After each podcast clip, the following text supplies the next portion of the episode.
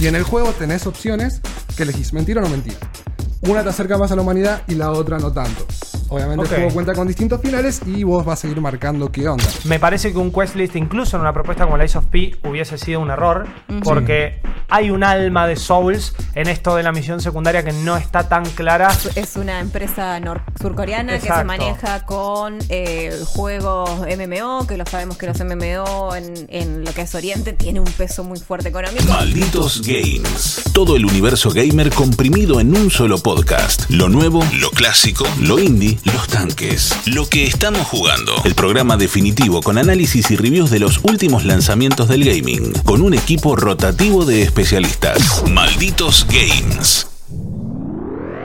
Muy buenas a todos, bienvenidos a un nuevo Malditos Games. Mi nombre es Juaco Freire, yo seré su host esta tarde. Un saludito a nuestro querido host Tommy Pergolini, pero hoy no está Tommy acá en esta mesa y hoy, no sé si vamos a decir mucho la verdad, me acompañan la señorita Romina Pereira y el señor Mati Terreno y vamos a estar hablando de Lies of P, las mentiras de P. Lo estuviste jugando. Sí, bastante. ¿Y? Cerca del final y está buenísimo. Bien. Ok, muy bien para arrancar. ¿A vos te gustan los Souls? Me gustan los Souls. Bien. ¿Sufrís los Souls? Los sufro los Souls. Bien, entonces los estás jugando muy bien. Exactamente, como se como todos. corresponde, sí. Bien. ¿Tenés algo para contarnos? Sí, tengo para contarles que ahora Malditos Nerds también está en infobae.com. Todo lo que buscan sobre gaming, sobre series, sobre tecnología, sobre videojuegos, por supuesto, y muchas cosas más está en infobae.com. Pueden leer reseñas, anticipos, tops, tienen videos, tienen malditas pelis, malditas series, maldito anime, nerdipedia y por supuesto, malditos games, todos los podcasts los pueden encontrar en la plataforma de podcast de, podcast de infobae.com. Bien, y en la sección de programa ven estas bellas caritas Así que es. estamos acá, porque ya saben que esto es por todos lados, es en el oído, es en la visual. Y ahora en la visual quiero que me mientas, Mati. Quiero que me cuentes de qué se trata Lies of P y después me digas si es verdad o no. O capaz que eso lo podemos delimitar con Romy. Hacemos que todo el programa sea una gran mentira Perfecto. o las dos cosas. Me encanta. Y lo tenés que completar vos con la review escrita y con lo que vayas jugando cada uno. El Ice of P, Eso. gran lanzamiento. Sí, Es- ¿no? Este año no para de sorprender. Igualmente este juego ya venía con las expectativas altas. El estudio se ve que tiene mucha confianza porque mandó una demo larguísima hace un montón, porque Sí. hay video de todo. Vos ya- Incluso la extendió la demo porque tenía como dos semanas de prueba y dijo, bueno, no, la vamos a alargar como un Sí. mes más porque la gente estaba re manija. Sí. Y lo que hay que decir, lo primero que hay que decir es que es el template de Dark Souls. Sí. Bloodborne, o sea, son template y arriba le pusieron una historia de Pinocho totalmente oscura. Ok. Y funciona. Eso iba a preguntar, porque viste que muchas veces todos tratan de imitar la fórmula Souls-like y se quedan a mitad de camino. Sí, obviamente hay matices, Sí. ahora vamos a ir entrando, arrancando por la historia y lo que nos compete. Eh, nosotros somos Pinocho, por más que en el juego no aparezca el nombre de Pinocho, pero se da a entender, ¿no? Mismo en, el- en la ¿Y qué titulación. Pinocho? Y, y qué Pinocho, pacherazo. Sí, Mal. total. Chalamet. Sí, Sí. Pero Chalamet. aparte da esas vibes de Robert Pattinson en, de Batman. Hay un poquito, sí. Depre Dark, pero tipazo. Eh, Totalmente. Es eso, que no expresa nada y al mismo tiempo expresa todo. ¿El personaje habla o no habla? No, no habla. No habla, o sea, No es un habla. silent protagonist, medio link Sí, el asunto. Nosotros estamos dormidos, Hmm. aparecemos sentados y vienen unas cositas azules que nos despiertan. Y nos Medio levantamos el asunto. Bien. y está la ciudad de Kant totalmente infestada de marionetas, volviéndose locas, matando gente. Y al mismo tiempo hay una peste que vuelve piedra a la gente. Ok, Ok, todo mal. Sí. Hay sí. dos problemas como muy fuertes. Primero que se volvieron locos las, las marionetas. Para poner un poco de contexto, esta ciudad que es Kant eh, se caracteriza por las- hacer eh, marionetas automatizadas. Ok. Que tienen cuatro reglas. Que son, no pueden mentir, obedecen a su amo, sirven a la. sirven a. ¿Cómo se dice? Sirven a, al su pueblo, todo lo que hacen es a favor de Kant, no es que si su amo le dice anda a matar a él lo tiene que hacer, sino que es- pregona como una cierta. Hay una moral, digamos, sí. Y por último, no pueden atacar humanos. Eh, las En- leyes de la robótica transpoladas. Eso a estaba la- por decir. a Exactamente. marionetas. Ok. Nosotros somos todo especiales. mal, o sea, todo al revés sale claramente, Claro. porque están matando gente, están yendo en contra de la moral y están no haciendo lo que nadie les dice. Exactamente. Eso es entre todas las marionetas, menos nosotros, que tenemos algo especial. Hmm. ¿Qué es lo especial? Bueno, hay que jugar para ir descubriéndolo. Pero lo especial es que somos la marioneta de Gepetto.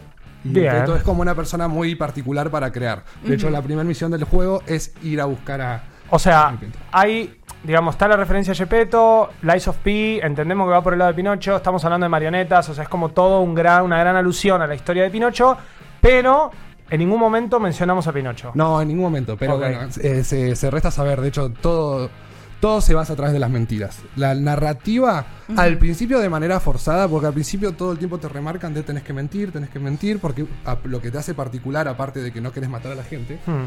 es que podés mentir. Ok, Es que algo va en contra de una de las solamente reglas es de lo las que En el marionetas. juego te muestran cómo es lo humano. Ok. O sea, Claro. vos son- estás- te acercás a la humanidad porque mentís. Y en el juego tenés opciones que elegís mentir o no mentir. Una te acerca más a la humanidad y la otra no tanto.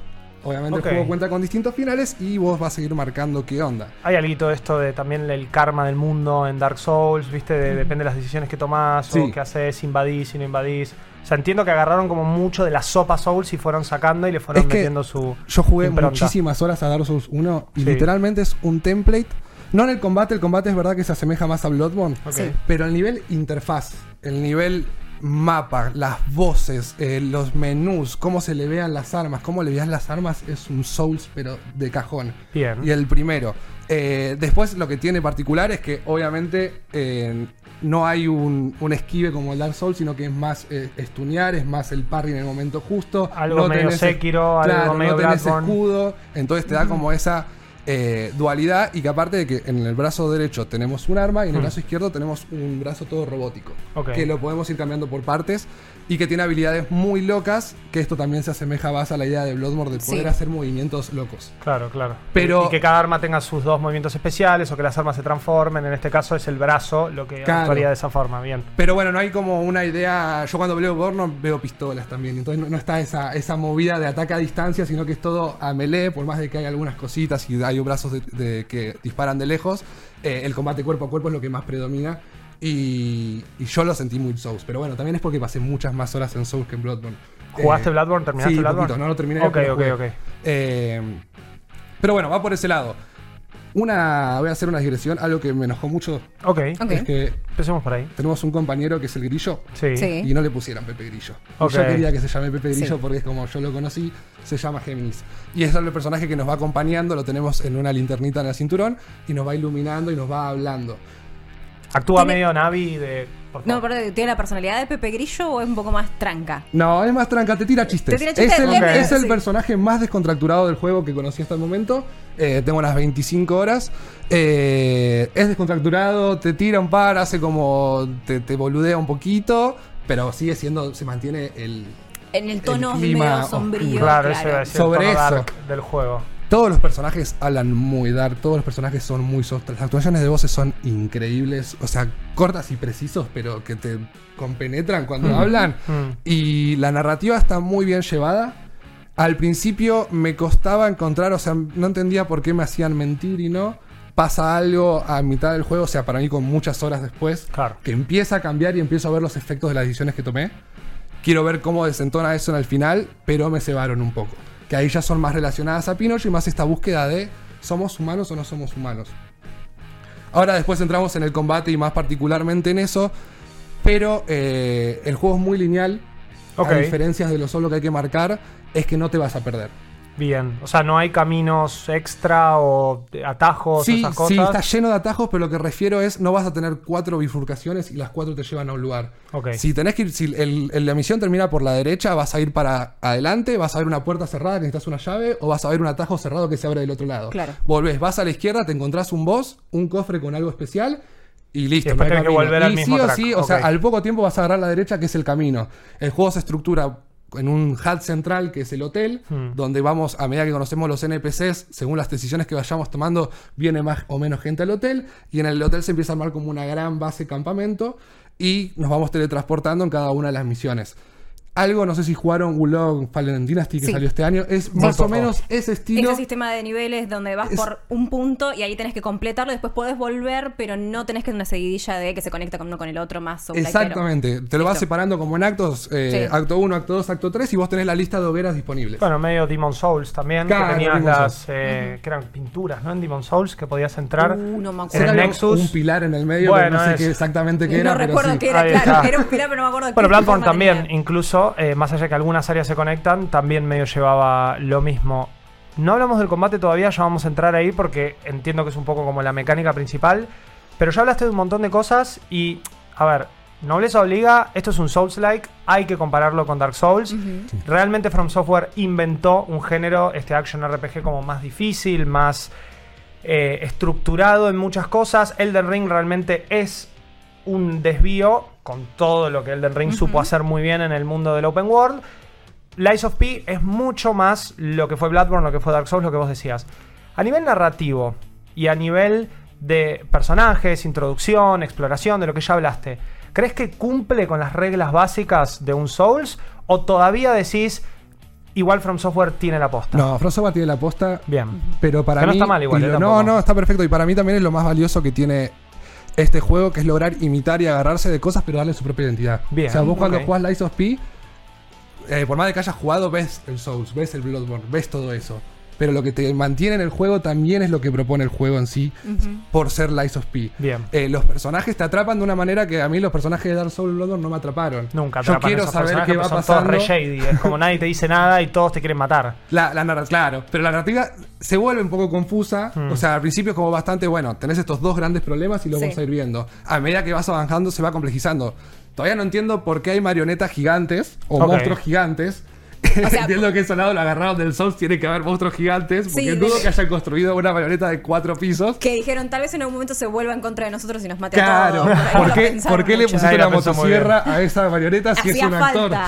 Claro, por ahí nos falta saber si es que estas marionetas están en guerra con otros países, otros mundos, hay algo que defenderse en contra, ¿eh? como que todavía no apareció una subtrama de O decir... capaz ok, se autogestionaron, Claro. ¿viste? Se empezaron a modificar ellas mismas en medio como una cosa medio Sí. Skynet, ¿viste? De- Bueno, hay una hay una movida media también de Nier Automata en algunas cosas. Ok. Eh, del, con lo que pasa con las marionetas. Yo ya esa trama por ahora la tengo solucionada. Ahora estoy yendo a ver qué pasa con la peste y por qué la gente se vuelve piedra. Estamos buscando como una solución a ese tema. Claro, hasta Eh, el pobre Pinocho está así tapando agujeros Sí, de, y de que- agua, sale sale, agua. por todos lados. Lo que es muy copado es que la ambientación sí es eh, mucho más Bloodborne por esta idea de que no hay, no hay dragones, no es el mundo fantasioso de Dark Souls, Claro, no es un sino que fantasy. te lleva a una Europa fines del siglo. XIX, Sí, principio, sí, Époque, principio del siglo XX.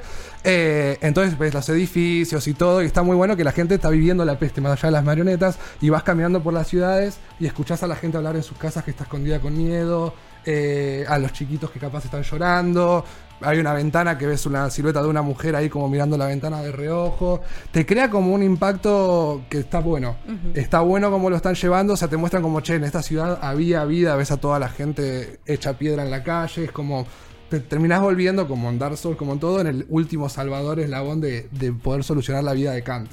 ¿Y crees que en, en lo que llevas jugado, esto, digamos, hace sentido hacia una dirección más de héroe que capaz pueda llegar a ser Pinocho o este Pinocho, entre comillas, dentro de este mundo? ¿O es más como un... Lo que termina pasando en el Dark Souls es que siempre sos el Unkindled, el, el Last Flame, el... y yo, hermano, no tengo ni idea qué significa hacer eso, No ni tampoco me importa. todavía, Nunca lo aprendí y Claro, es como, bueno, y vos estás tocado por la llama antigua. No sé ni qué es la llama antigua y capaz que hay gente que se dedica más a explorar este lore.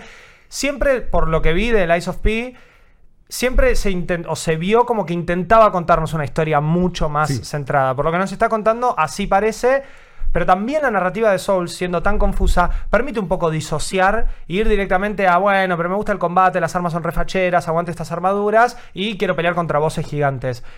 ¿Hay algo de eso o también la historia nos va a llevar y nos va a atrapar? No, la historia nos lleva y nos atrapa. Ok. Y es, al Es otro motivante para seguir Sí, jugando. es un motivante y es bastante presente. Y aparte, lo que decía con el grillo, hay personajes que por más no esté familiarizado con, no con, con el universo de Pinocho, eh, que reconoces a dónde va. Que Peto ya lo conoces más Sí. o menos. Eh, no me acuerdo la traducción, pero la hadita azul que ayuda a Pinocho. Acá es Sofía y es la que se queda como en el, en, la- en el hotel y es la que nos hace subir de nivel. Y es la que ella eh, mueve el ergo. El ergo sería como las almas de Dark Souls. Claro, vas- vos matás souls. marionetas, le absorbes su ergo, vos te vas haciendo más fuerte porque subes de nivel. Entonces, hasta misma esta lógica eh, se mete en la narrativa. No es que matás y te haces más fuerte porque eh, le agarraste la ceniza, ¿no? Es como la idea de, che, toda marioneta fue construida. ¿Qué es lo que hace una marioneta? ¿Qué es lo que tiene una, una marioneta automatizada? Ergo. Este- este- esta alma, esta cosa. Entonces, nosotros tenemos más ergo y eh, Sofía lo que tiene esta hada es que lo puede controlar. Sofía es medio humanoide, ¿no? O sea, o es Sí. una, parece una humana, por- porque lo que estuve viendo en trailers recontra parecida a, a la de Elden Ring. Sí, digamos. sí, es, una, es un personaje de Elden Ring de, de cajón. Bien. Está ahí siempre. Un par de veces volvés al hotel y cambia la ubicación. Y un par de veces, una vez me apareció adelante y me asusté. Ok. y, te habla tipo. Ashen One. Sí, ¿Ah, sí? sí. Ok, sí, listo, sí, listo. sí, está ahí como para ayudarte y te da como ese apoyo emocional y termina siendo como un personaje. Y también hace que el hotel, esta base, sea lo que mueva la narrativa. Ok. Porque vos, como decía, tenés los capítulos. Los capítulos son, se van dividiendo en hogueras. Vos a medida que vas avanzando en el nivel vas a- encontrando distintas hogueras y obviamente atajos dentro de cada hoguera. La- capaz la primera hoguera encontrás un atajo que te lleva a un punto más adelantado que la tercera hoguera.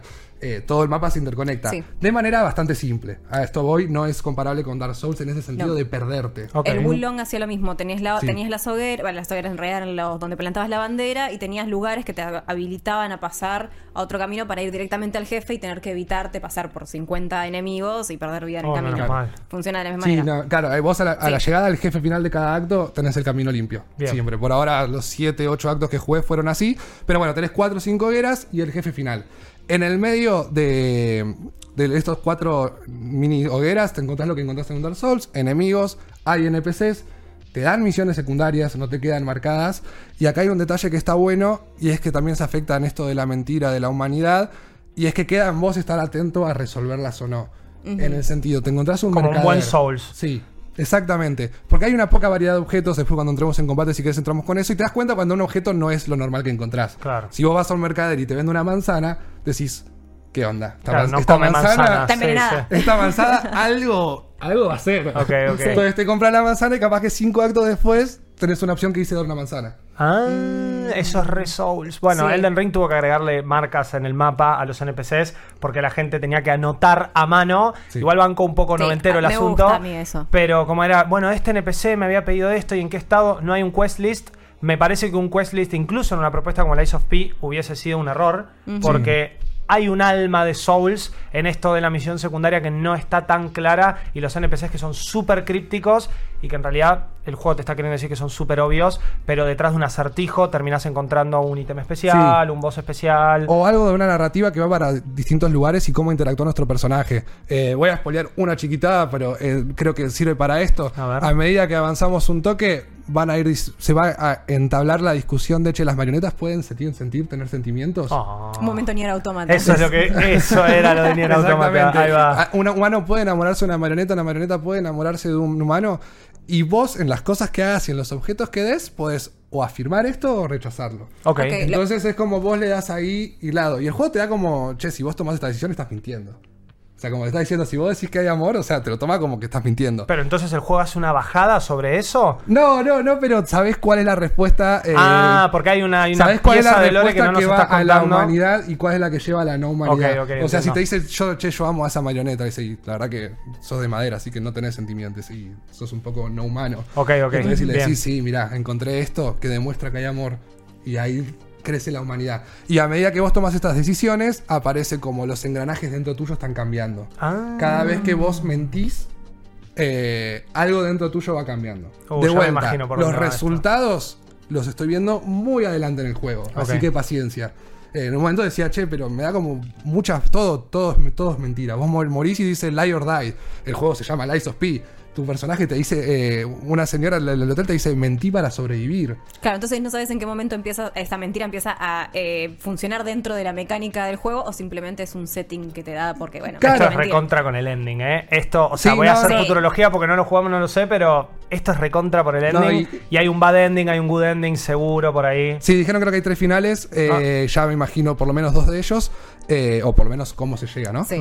Eh, pero bueno, está buena esa idea y sí, o sea, yo en un momento dudaba, che, pero esto va a llegar a algún lado y en un momento hay una cinemática que obviamente no voy a spoiler y me encantó. Ok.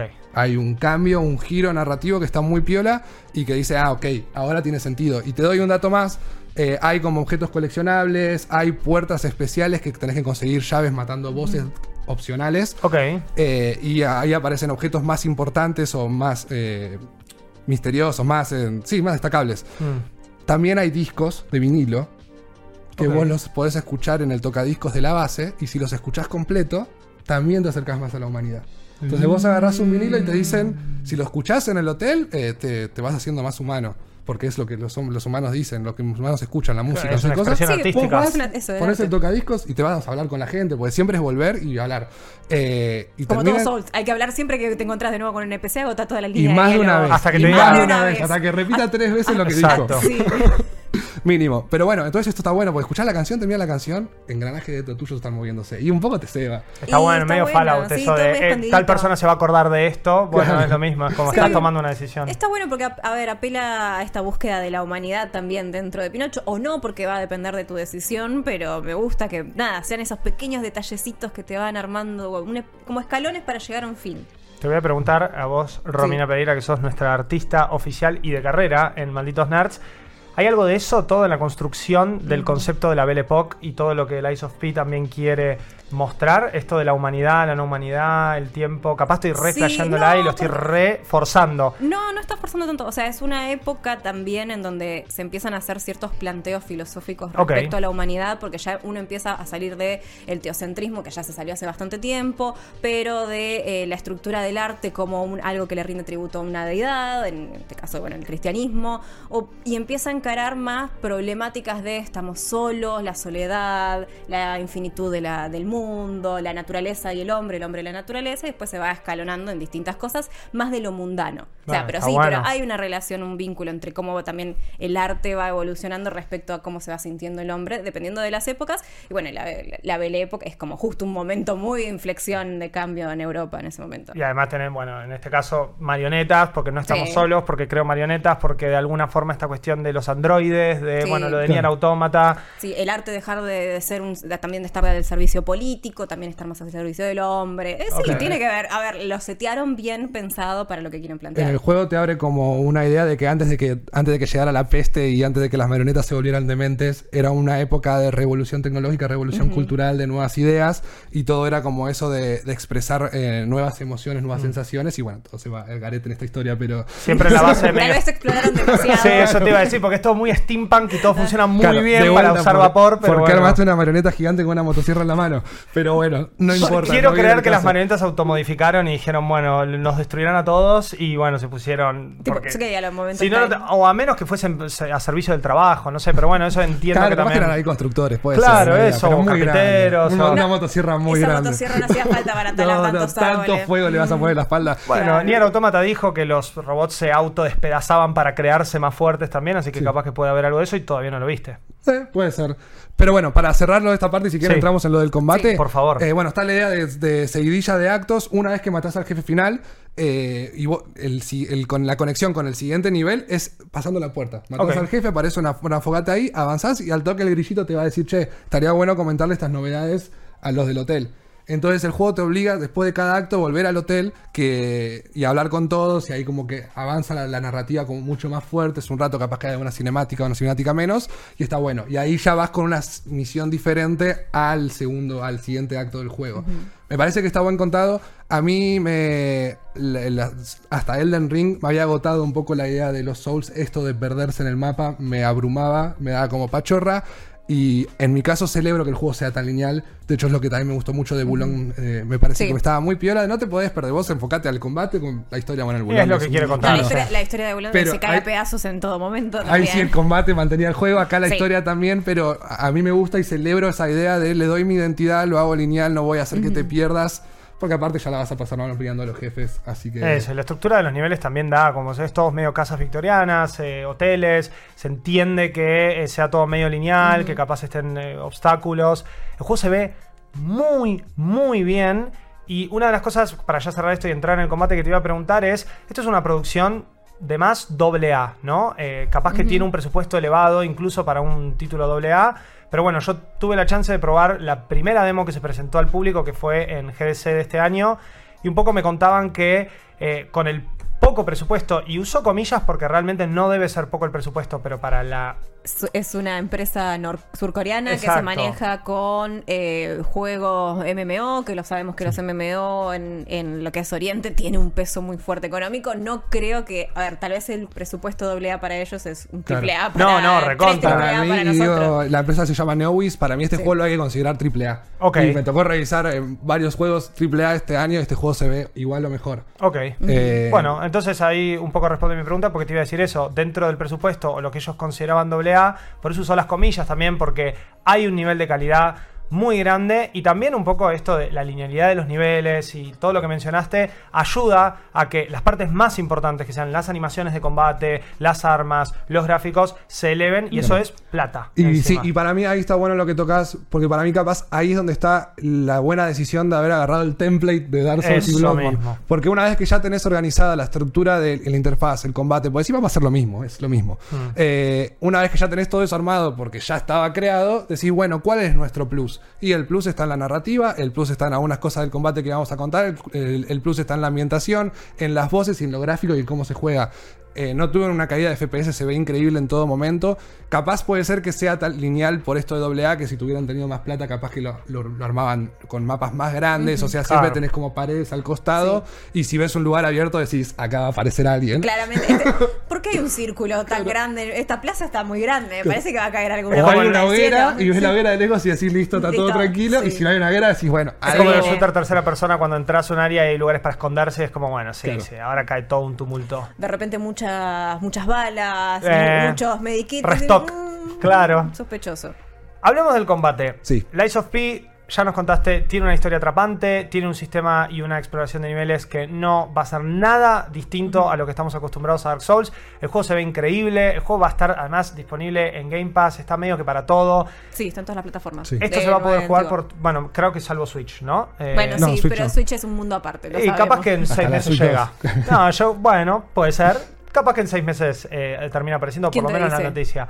¿Qué onda el combate y la progresión? Porque siento que el tema del parry, el tema del esquive, la pesadez de las armas, la variedad de las armas, estas mecánicas con el segundo brazo que tiene, o el brazo mecánico, mejor dicho, que tiene no Pinocho, y además la progresión de las almas, eso es clave. Si eso falla, el juego puede estar buenísimo, pero no le va a gustar al fan del Souls, y esto apunta al fan del Souls. Sí. Así No- que como fan de Souls, ¿qué onda? No, cumple. A ver, cuando entramos a lo grueso del combate es un poco más caótico en algunas situaciones. Ok. Eh, Leí por ahí que las ventanas de parry y un poco el- el- la velocidad de ciertos enemigos se siente un poco injusta. es eso, es, hay- vos cuando perdés en el Souls, sabés por qué perdiste o sabés que tenés que mejorar. Qué fina línea eso, ¿no? Entre lo injusto y lo difícil. Souls para mí lo aprendió perfecto. Sí. Sí.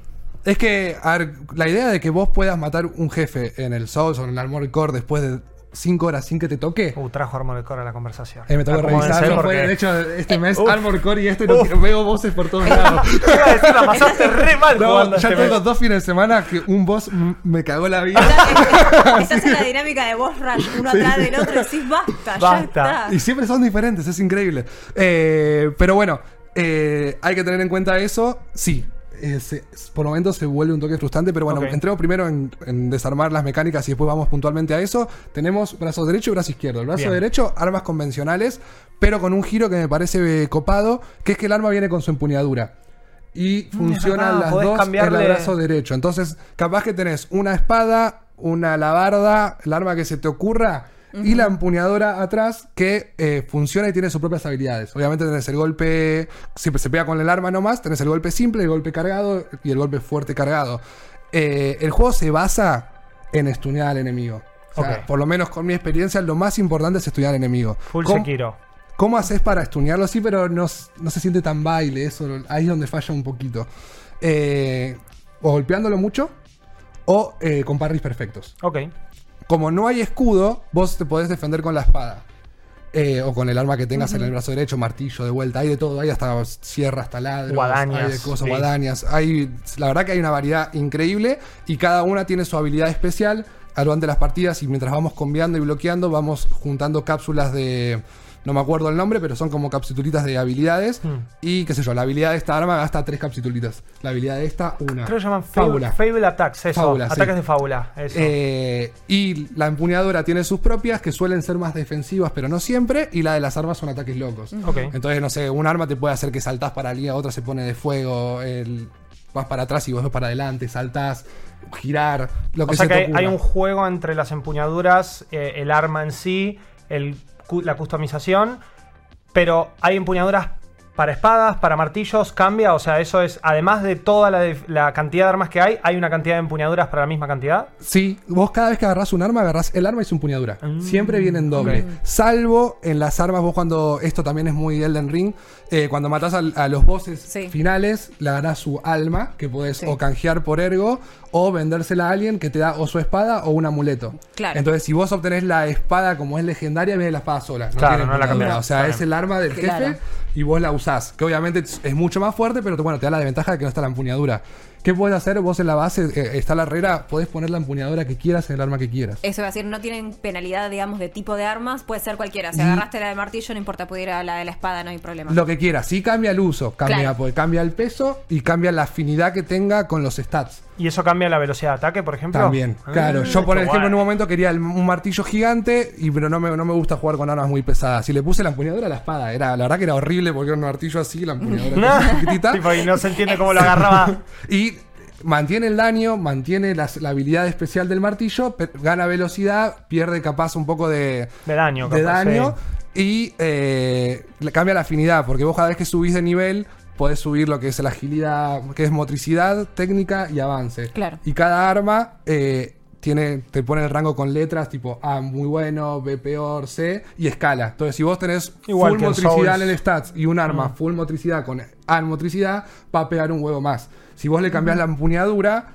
eh, capaz que ya no tiene tanta agilidad en motricidad y es más técnica, más avance. Y obviamente vos tenés que priorizar los puntos que vos creas mejor. Eso para cualquier soul, para cualquier juego, priorizar lo que sepas que vas a usar. Sí. Al principio no gastes eh, ergo por gastar. Fíjate cuál arma te gusta más, si rápida, lenta, si suelen ser más de motricidad, más de técnica o avance. Y dale fuerte a eso porque el daño ese extra es un montón. Siempre va ¿Tenés reseteo de stats? Eso, Todavía no preguntar. Ah, Yo entiendo que tiene que haber. No pongo en discusión en duda que capaz algo me comí, porque me llama mucho la atención. Eh, pero bueno, yo entré full motricidad y estoy en esa. Eh, de hecho, cambio muy poca de arma. Estoy más que nada juego con una de las del principio del juego, porque también me, una vez que me acostumbro me cuesta salir. Jugué más las otras para probar. Bueno, en Elden Cada- Ring tardás bastante en encontrar el reseteo de stats. Sí. Incluso está detrás de, bueno, no vamos a spoilear, pero está detrás de un boss muy importante de la historia y son casi 20 y pico de horas. También que Elden Ring es un juego de 75, 80 horas, pero. claro, no creo eh, que tenga la misma duración claro. Lies of P para decir Igual No, más capaz o que- menos. Más bueno, si yo vas voy 25 25 horas y yo creo que otras 15 tengo mínimo. O sea, no llega a bastante. 80. Y um, si querés bloquear los tres finales, seguramente sea rejugar o seguramente hayan cosas escondidas. De vuelta, vos cuando haces los actos, hay puertas cerradas con llaves especiales. Vos podés volver cuando muchos actos después conseguís la llave, volvés y te encontrás cosas ahí. Eh, hasta ahora las dos que abrí me dieron objetos y no había otra cosa, pero pues. No, por- por ahí hay, hay- hay puertas cerradas todavía. Por ahí en una de esas puertas hay alguna interacción con algo para un NPC que después le tenés que dar y ese NPC te dice, ah, bueno, te voy a resetear el stats de habilidad. Te voy a rearmar. Sí, a mí me Claro. llamaría mucho la atención que no haya, o me lo pasé, o no lo encontré todavía. Ok. Para mí, pues, si tengo que apostar, apostaría fuerte a eso. Pero bueno, esto con el arma derecha. Sí. Tenemos el brazo robótico por la izquierda, Hmm. eh, que es más o menos. Funciona igual en el sentido de que en la base nosotros lo podemos cambiar, vamos a ir encontrando un objeto particular que hace que podamos crear nuevos, nosotros ya vemos todos los que podemos crear y varían en ataques. Uno es un escudo, otro es un ataque eléctrico, otro es un lanzallamas, otro deja minas en el suelo, eh, otro tira granadas, otro deja minas. eh, hay bastante variedad. Yo fui full con el eléctrico en la demo y me pareció que estaba rotísimo. Yo sigo con el eléctrico. Y ahí está. Y aparte Es escala full- como motricidad, es- Exacto, entonces. stun de enemigos Sí. y después los recagas a espadas. Exacto. Y además eh, hay algo en la mente de nosotros de que todos vemos eh, robots marionetas y pensamos que la electricidad Sí. les va a hacer Les más va a pegar una más. cuestión Exacto. Es como el tipo agua y el tipo Claro, eléctrico en posiblemente Pokémon. Pokémon, nos arruinó el concepto, pero, pero es lo mismo. Hubo un robot gigante, vamos a electrocutarlo. Totalmente, totalmente. Y después le pegas y decís, ¿por qué no es vulnerable esto y es vulnerable a fuego? No tiene sentido. No sos todos un los juegos son iguales, lamentablemente. Lamentablemente. Y bueno, y cada brazo lo vamos eh, mejorando con objetos también. Mm. Y tienen cuatro mejoras que hace el, el brazo eléctrico, hace después que lo puedas cargar y te mueves mientras cargas. Lo puedes cargar para mayor poder. Una mejora que te vas moviendo, otra que pega más. eh, ¿Y tenés mantener apretado el botón? Sí. O sea, que capaz que estás uh, cargándolo así, podés seguir Eso pegando. si ya lo probaste, ya lo podías hacer. Ok. Eh, lo que hace la mejora es que te podés mover mientras recargas, mientras Ok. estás recargando poder. Después hay un par más en lanzallamas más alcance, un fuego más fuerte. Eh, Todos tienen sus mejoras. Estuvimos viendo acá en lo que es la versión audiovisual, en una que es el gancho de, Ah, de, de eso. Scorpion. Sí. Literal, es el Get Over Here. Get over here. Y está muy bien porque capaz si sabés que hay una bordeada de, de marionetas que están esperando la emboscada, eh, los traes y los vas pegando uno por uno. Claro. Eh, Me ha servido la, la de la soga. Lo bueno es que Para cada hacer la hoguera- cheesy.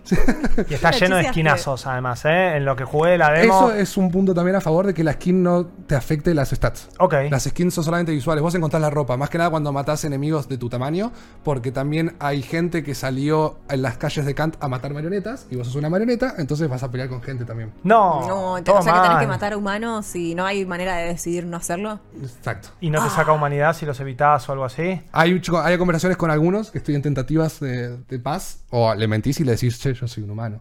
Claro. Ah, y si le decís que sos una marioneta, te va. Te Claro. lo tenés que matar. Pero sos Bueno. Timothy Chamamé. o sea, te van a es un creer que sos. Sí, te van a creer que sos humano. Hola. bebé, te juro que soy un humano. De hecho, hay, hay, un, hay un boss ya particular que son humanos, así que vas a pelear. Ok. Eh, y ahí, generalmente, cuando los derrotas, le sacas lo repita. Pero está bueno. Tengo 5 o 6 y están muy buenas. Y me copa eso de no tener que poner una super armadura y que se vea. Igual la Claro. mayoría de los juegos ya te deja ponerte la skin por un lado. Sí, medio y que el transmog de los MMO ya está en Exacto. todos lados. Pero bueno. Fashion Souls. Obvio. En este caso, las stats son del arma, de la empuñadura, del brazo izquierdo, que funciona como una nafta, así que tampoco es que podés abusar demasiado, que igual hay objetos que lo recargan, pero suelen ser más para situaciones particulares. No la usas tanto en el, en el combate, sino más en los bosses. Claro. Ok. Eh, y bueno, los bosses finales, la verdad que se vuelven un toque frustrante. A eso quería ir.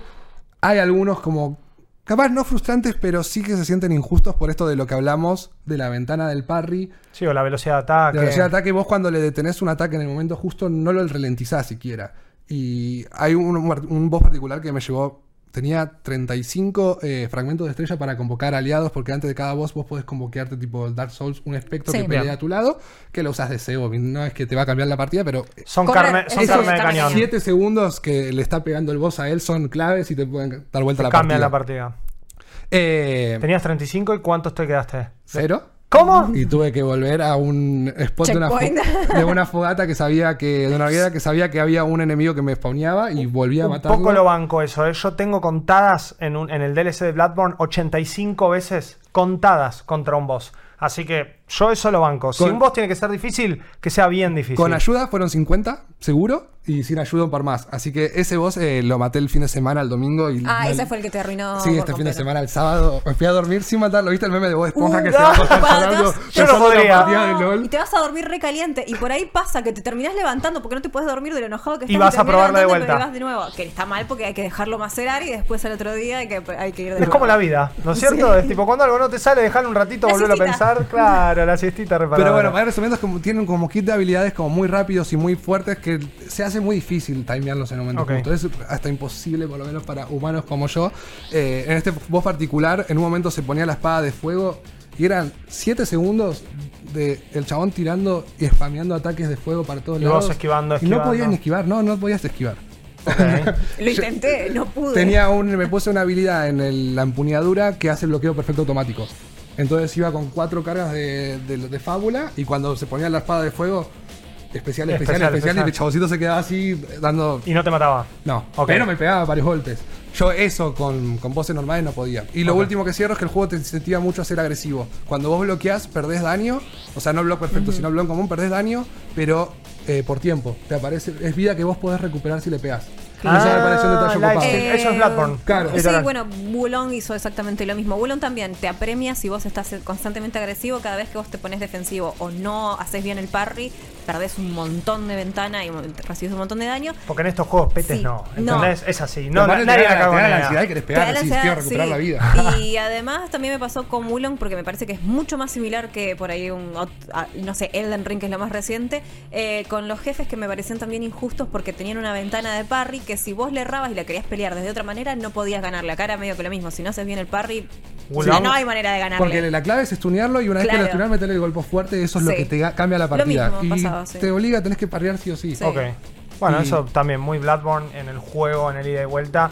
Wulong era el que en el tutorial ya era como El un quilombo, que- el primer de- del tutorial. del El tutorial primer repente de ese es- juego no tiene No sentido tiene sentido. Y alguno. después, y después se acomoda la curva, pero el primer jefe eh, yo estuve 20 veces. Aparte Es como si hubiese tiene dos ganar- vidas. Es Sí. un, te hace tiene un reset y revive Sí. y ningún otro. Es como si hubiese que ganar la. Genichiro en No. el Sekiro la primera vez que te Además peleas. dije, le gané y de repente tuvo el Second Life y otra vez le gané y de repente se transformó de nuevo y dije, no puede Pero bueno, ser. Qué lindo cuando reviven los para diferenciarlo con Souls que viste que decimos, bueno, terminás ganándolo sin perder vida. Mm. Acá, cuatro o cinco jefes gané con esto de vida, con un pelín. Ok. Y es una satisfacción decir, era ese ataque, si no dabas ataque rápido en el momento justo, la perdía. Sí. Entonces el juego te incentiva a pegar y esa parte está buena. Pero bueno, ese jefe particular en Puntual, eh, si no lo hubiera ganado, este podcast hubiera sido diferente.